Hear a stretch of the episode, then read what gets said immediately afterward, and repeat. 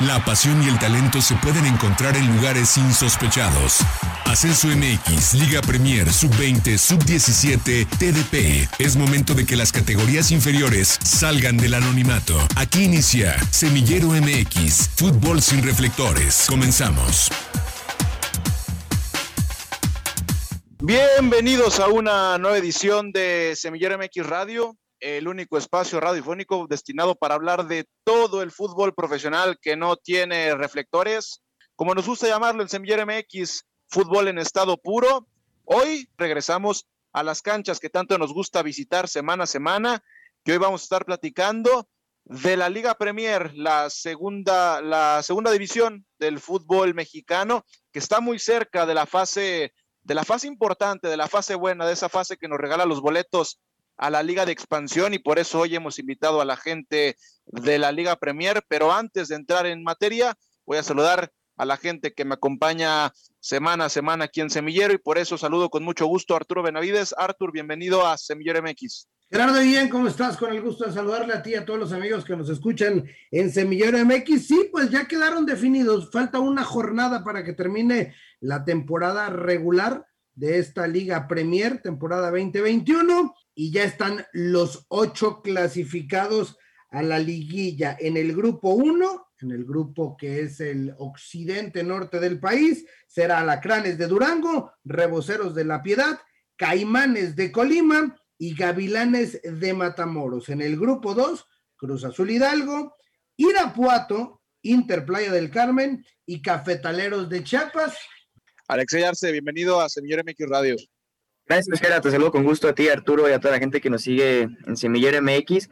Sorpresivo, ¿no? Lo de, lo de Cafesa, eh, creo que había tenido muy buen cierre de año y, que, bueno, durante la segunda vuelta vino eh, muy, muy tambaleante el equipo jalisciense y finalmente no determina por alcanzar eh, cuando prácticamente la mayoría pensábamos que, que, el equipo de Cafesa podía estar en la liguilla y que incluso era de los candidatos serios al título, eh, tendrá que estructurar nuevamente el proyecto deportivo porque si bien es un proyecto que, promete, pero que cada vez empieza a exigirse un poco más, no empieza a exigir que dé ese salto de calidad y hoy termina, eh, no sé si fracasando al quedarse fuera de la liguilla. Pues ahí está, ahí está el, el panorama a grandes rasgos, pero para ello para ahondar en el tema de lo que está pasando en la Liga Premier, voy a saludar con mucho gusto a Jorge Quintero, el encargado del todo el tema de comunicación en la Liga Premier y también un viejo conocido de Semillero MX. Jorge, bienvenido a esta tu casa, Semillero MX. Gracias por tu tiempo. Hola, ¿qué tal Gerardo? ¿Cómo estás? Qué gusto saludarlo. Gracias a ustedes por la invitación. Eh, la verdad es que eh, sí contentos, emocionados por, por el nivel futbolístico que ha presentado la Liga Premier, porque sí, lo mencionan, ya tenemos los ocho invitados a la fase a la fase final, a una jornada incluso antes de que termine la fase regular. Eso es, importantísimo, pero no deja de tener un gran sabor esta última jornada, este último fin de semana, porque justo es para conocer cómo se van a dar los enfrentamientos de cuartos de final. Hay que recordarles que necesitamos conocer las posiciones finales de la tabla general de cociente para de ahí determinar cómo serán los enfrentamientos de los cuartos de final. Jorge, tú bien lo mencionas, eh, falta una jornada del torneo regular para ahora sí entrar a la fase de eliminación directa, a la de matar o morir, pero quiero empezar primero por el lado del aficionado. Yo sé que eres una persona institucional de la Liga Premier, pero quiero conocer el punto de vista del aficionado, que al final de cuentas todos somos aficionados al fútbol en esta mesa. Y yo te quería preguntar, con los nombres que ya conocemos de los calificados a la liguilla, quiénes son las sorpresas y quiénes quedaron a deber, quiénes quedaron cortos de cara a la fase de eliminación directa. Muy buena pregunta. La verdad es que como aficionados yo te puedo decir que para mí así están los ocho mejores equipos. Eh, lo demostraron a lo largo de la temporada.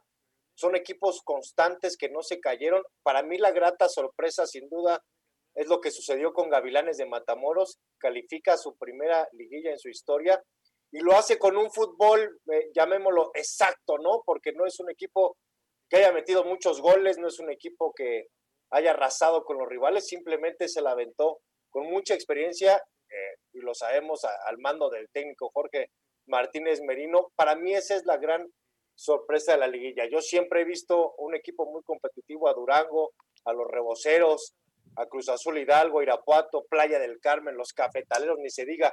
Y también por ahí eh, lo que hace Colima Fútbol Club, que en su primera participación en la Liga Premier, este equipo nació justo el año pasado para jugar en la división, para regresar el fútbol a la afición de Colima, después de lo que sucedió con los extintos loros de la Universidad de Colima, y en su primera aventura ya están calificados. Y era lógico un tanto y evidente porque eh, está bien estructurado este equipo. Los tiene como técnico eh, René Isidoro García, un viejo conocido en el fútbol mexicano, por supuesto, campeón con el Atlante y ha dirigido a, muchos equipos en primera división. Le apostó este proyecto junto con su presidente Sergio Bueno y ahí está la respuesta. Los caimanes, los famosos caimanes de Colima ya están en la fase final. Oye, y del otro lado de la moneda, ya lo mencionaba por ahí Alexei, el proyecto de Cafesa, que, en lo personal lo, conocemos aquí en la ciudad de Guadalajara, un proyecto ambicioso, un proyecto bien armado, con gente de fútbol, pero que se, quedó corto. Em, quizá es uno de los, de los golpes más duros para, para los que estaban llamados a ser equipos importantes. ¿Qué opinión te merecen ese tipo de ejemplos? Sí, sí, tienes toda la razón. La verdad es que Cafesa Jalisco hizo muy bien las cosas en esta temporada eh, pero como es el fútbol, se cayó en las últimas jornadas, eh, perdió para mí el partido clave, el que, el que definía mucho, que era la semana pasada contra Guacateros Club Deportivo Uruapan, porque incluso eso permitió que se dieran ya las clasificaciones en el grupo número dos de manera automática. Cafesa tenía mucho que pelear, pero yo creo que en este partido frente a los aguacateros pensaron que con la pura playera lo iban a ganar. Y no fue así. La verdad es que el equipo de, Michoacán demostró que no iba a ser escalón de nadie. Ese fue el partido clave, porque yo hoy sí veía a Cafesa peleando por un boleto a la fase final. De hecho, si, si, si, si las circunstancias hubieran sido otras, estaríamos hablando que en el grupo número dos hoy no estaría nadie clasificado, porque justo Cafesa era el que estaba peleando esa última posición. Lamentable lo que sucedió, es un proyecto muy serio, es de los proyectos, y lo tengo que decir, que nos tiene muy contentos en la Liga Premier por la estructura, por el trabajo que hacen eh, administrativo eh, dentro del fútbol. Proyecto bastante, bastante sólido y pues bueno, con un escenario totalmente de lujo como es el monumental Estadio Jalisco.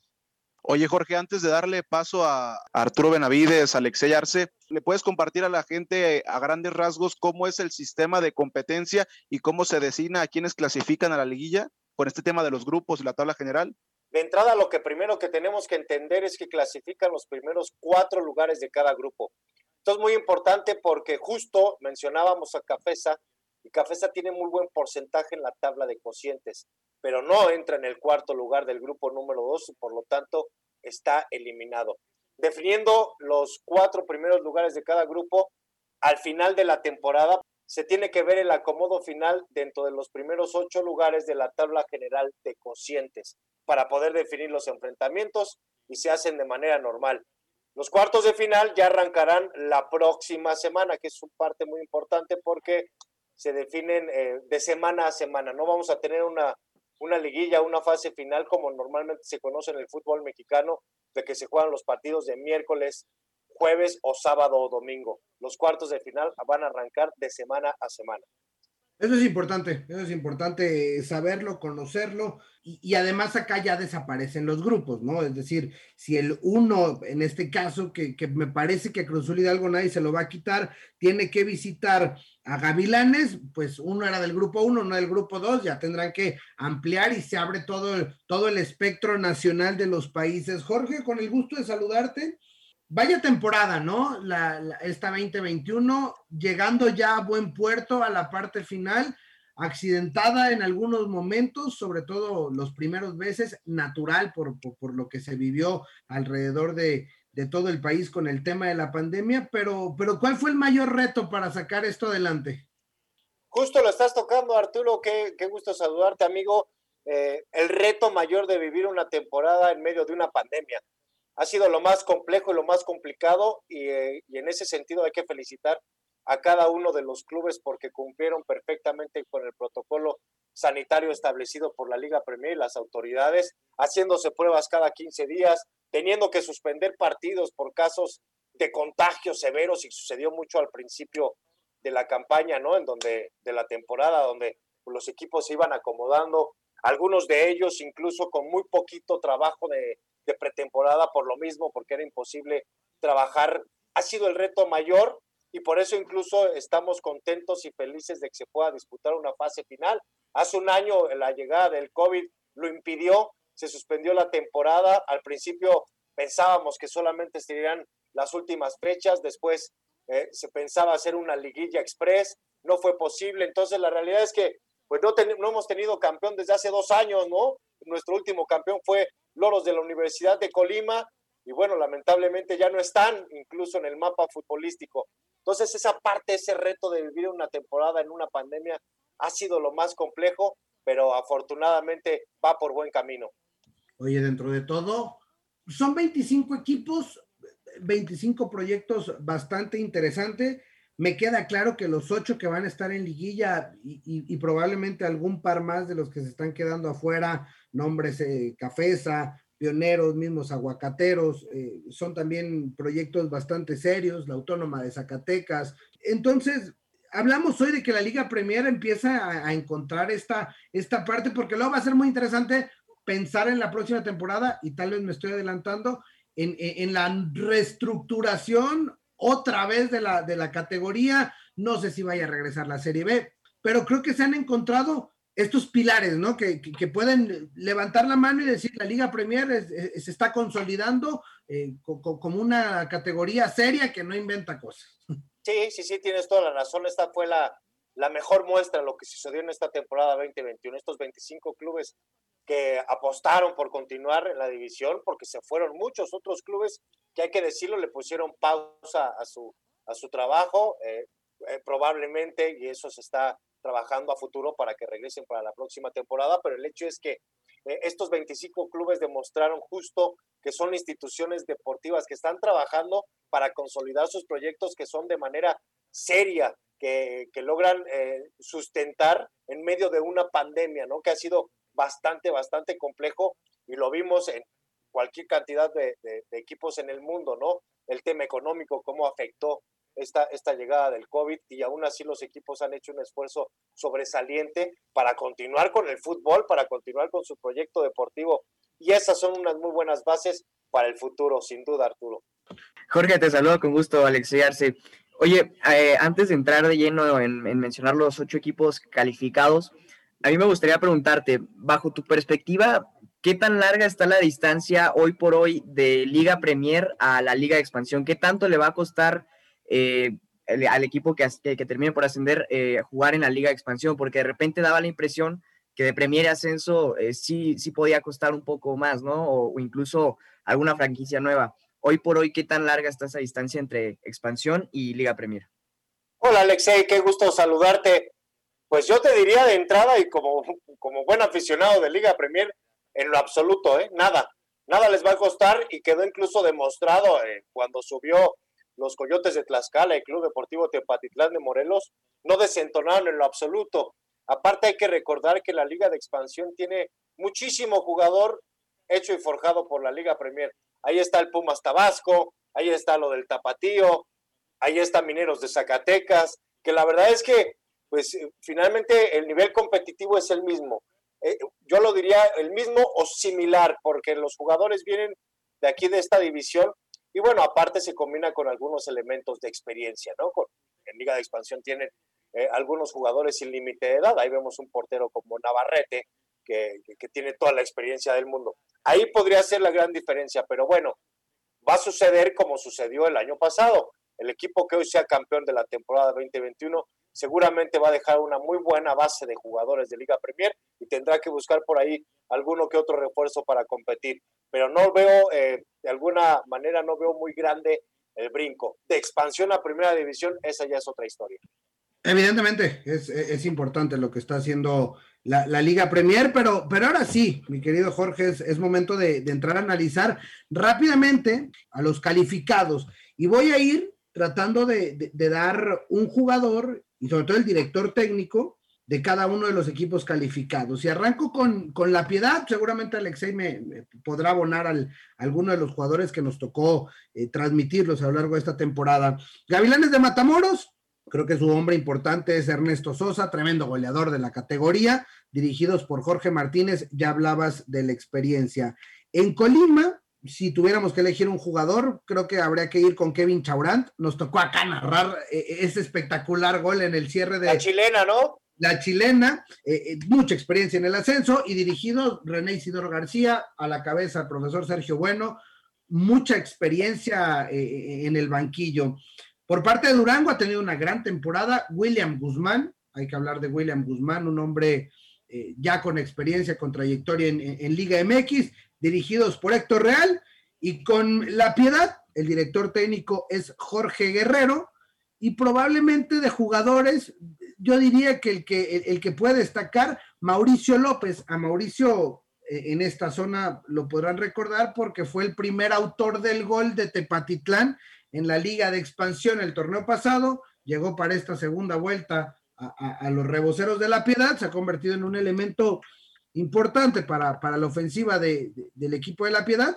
Y ahí están los cuatro del grupo uno. ¿Cómo los ves? ¿Cómo los ves a estos equipos y, cuáles son sus características, digámoslo así? Mira, vámonos por orden. La verdad es que lo de Durango a mí se me hace muy interesante porque es un equipo que conservó prácticamente desde que arrancó la, la temporada el primer lugar del grupo. Héctor Jair Real, el técnico, si bien no ha tenido la oportunidad de dirigir en otras ligas, en, otro nivel, está a punto de cumplir 200 partidos como técnico. Y es una cifra bastante alta, ¿no? Y, los ha hecho en la, en la, Liga Premier. Eh, está incluso por cumplir eh, o por llegar a su victoria número 6 como entrenador. Se me hace uno de los equipos fuertes, por supuesto, eh, los alacranes de Durango, más de, más de, nombres, más de hombres, perdón, que de nombres.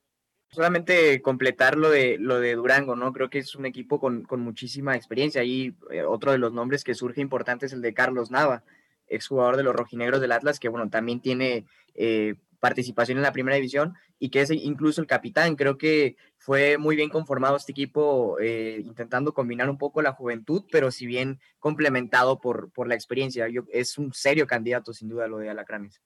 Y simplemente, pues mencionar que, que habrá que ver si a Gavilanes no le pesa esta, digamos, hasta cierto punto inexperiencia de, de, de, de nunca haber jugado una liguilla, ¿no? Sabemos que hay equipos que son asiduos participantes de la fase de eliminación directa, como Alacranes, como Reboceros, pero Gavilanes tendrá su primera experiencia y en, un dato mucho más anecdótico que, un tema futbolístico, pues será la primera ocasión que esa cancha tan bonita del Nido tenga partidos de liguilla. Sí, exacto, pero ¿sabes qué te diría, Gerardo? Hay que tomar en cuenta que Gavilanes viene dirigido por Jorge Martínez Merino, un técnico que ha tenido mucho proceso con los chavos en el fútbol mexicano, con América, con San Luis, con los Rayos de Necaxa, incluso con los Rayos fue campeón en la división de las filiales en, me parece, si no me equivoco, en el 2018. Conoce muy bien a los chavos, justo se llevó a mucho jugador que fue campeón con él en Necaxa y que conoce de América allá sus filas. Y como anécdota, eh, pues el profe fue uno de los que, que, que, ayudó a que Sebastián Córdoba fuera el monstruo que hoy es en el fútbol mexicano. Pues bueno, ahí está la, la parte del grupo 1 brincamos al grupo 2 y la cosa se pone brava en, todos los aspectos. Arranco con, con, Irapuato, tal vez en el banquillo, ya lo mencionabas, eh, el menos experimentado, Javier San Román, pero en la cancha me parece que es un equipo bastante sólido. Podemos hablar de, de, la Pantera Granados, podemos hablar de César Ibáñez, podemos hablar de Gabriel Báez, que el torneo pasado estaba en Liga de Expansión con Tlaxcala. Del Guamerucito García el Guamerú, claro, Alberto Jorge García Carpizo, o sea, es un equipo, me parece, me parece lo de Irapuato bastante sólido y, bueno, además lo que es la plaza, que ya pudo regresar gente al estadio, eh, es decir, tiene, tiene un entorno muy positivo lo de los freseros. Después Cafetaleros, goleador de la liga. Daniel Jair Delgadillo, que, que, está reventando cualquier tipo de redes, con un elemento en la banca como Miguel Casanova, ídolo, ídolo, ídolo del fútbol chiapaneco. Seguimos con Interplaya del Carmen, con toda la experiencia del mundo, el más experimentado en el banquillo, el profesor Carlos Bracamontes. Algunos de los nombres que pueden resaltar, el caso de Ulises Briseño, por ahí tiene un colombiano, si, si, si no me equivoco, también en la delantera. Y Cruz Azul Hidalgo, dirigidos por Joaquín Moreno, Joaquín toda la vida en Cruz Azul, trabajando con, fuerzas básicas, a veces pegado al primer equipo, y, en el terreno de juego tal vez jugadores que no, no han llegado, pero precisamente están en, esta estructura formativa. ¿Cómo ves a los candidatos del grupo 2?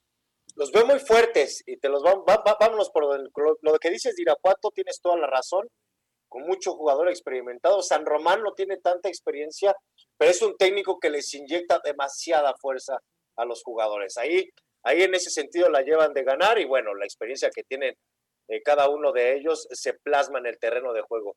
Lo de Cruz Azul Hidalgo, lo de Joaquín Moreno es impresionante. Para muchos parecía que a Joaquín Moreno lo habían castigado en esta segunda vuelta al mandarlo a dirigir a la Liga Premier. Hicieron algunos movimientos el técnico Beto Pérez lo mandaron a la femenil, pero lo más importante es que en ese momento Beto Pérez le dejó el banquillo a Joaquín Moreno en primer lugar y Joaquín Moreno lo regresó de la misma manera, terminó porque ya nadie le quita el primer lugar a Cruz Azul Hidalgo.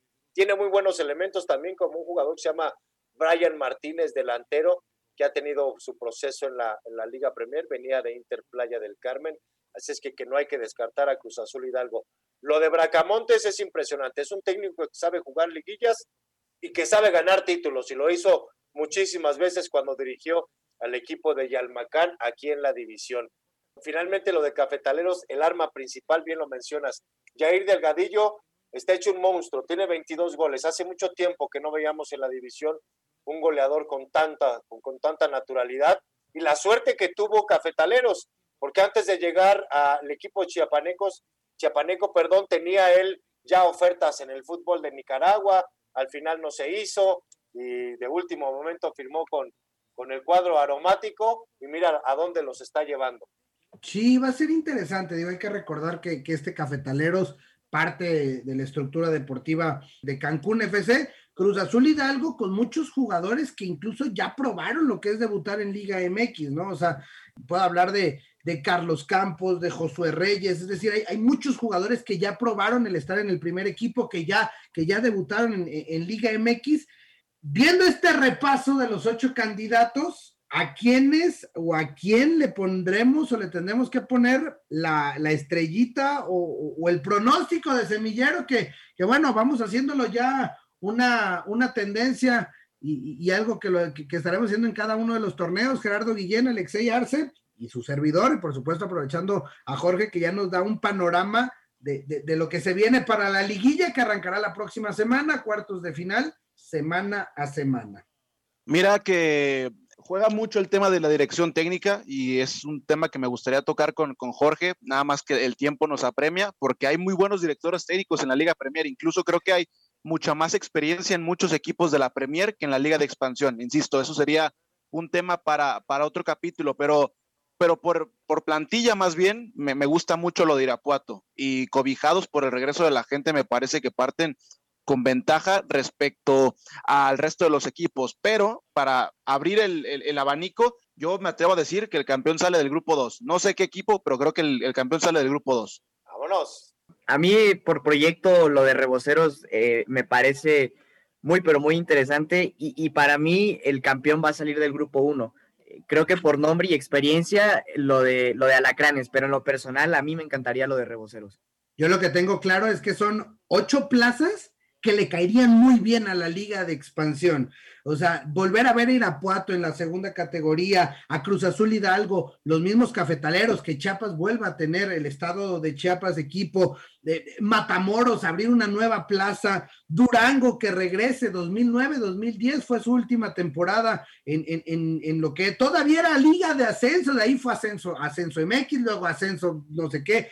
Rebocero de la Piedad ni se diga, fue campeón, ascendió y le robaron al equipo. A, la Piedad ascendió en 2013, 2014, ahí estuvimos en el estadio, en 2012, 2013, e increíblemente se lo llevaron a Veracruz y ya vimos en qué terminó. Y lo de Colima en su primer año, me parece que cualquiera de los ocho, bueno, imagínate Interplaya, viajar, e, e, esa yo me apunto para viajar allá. Entonces, Jorge, no sé, el, que me parece a mí que el que sea, le va a caer muy bien. Sí, tienes toda la razón, por eso insisto, para mí eh, están los ocho mejores equipos, tanto en la cancha como de manera eh, fuera de la cancha, ¿no? De, su estructura deportiva.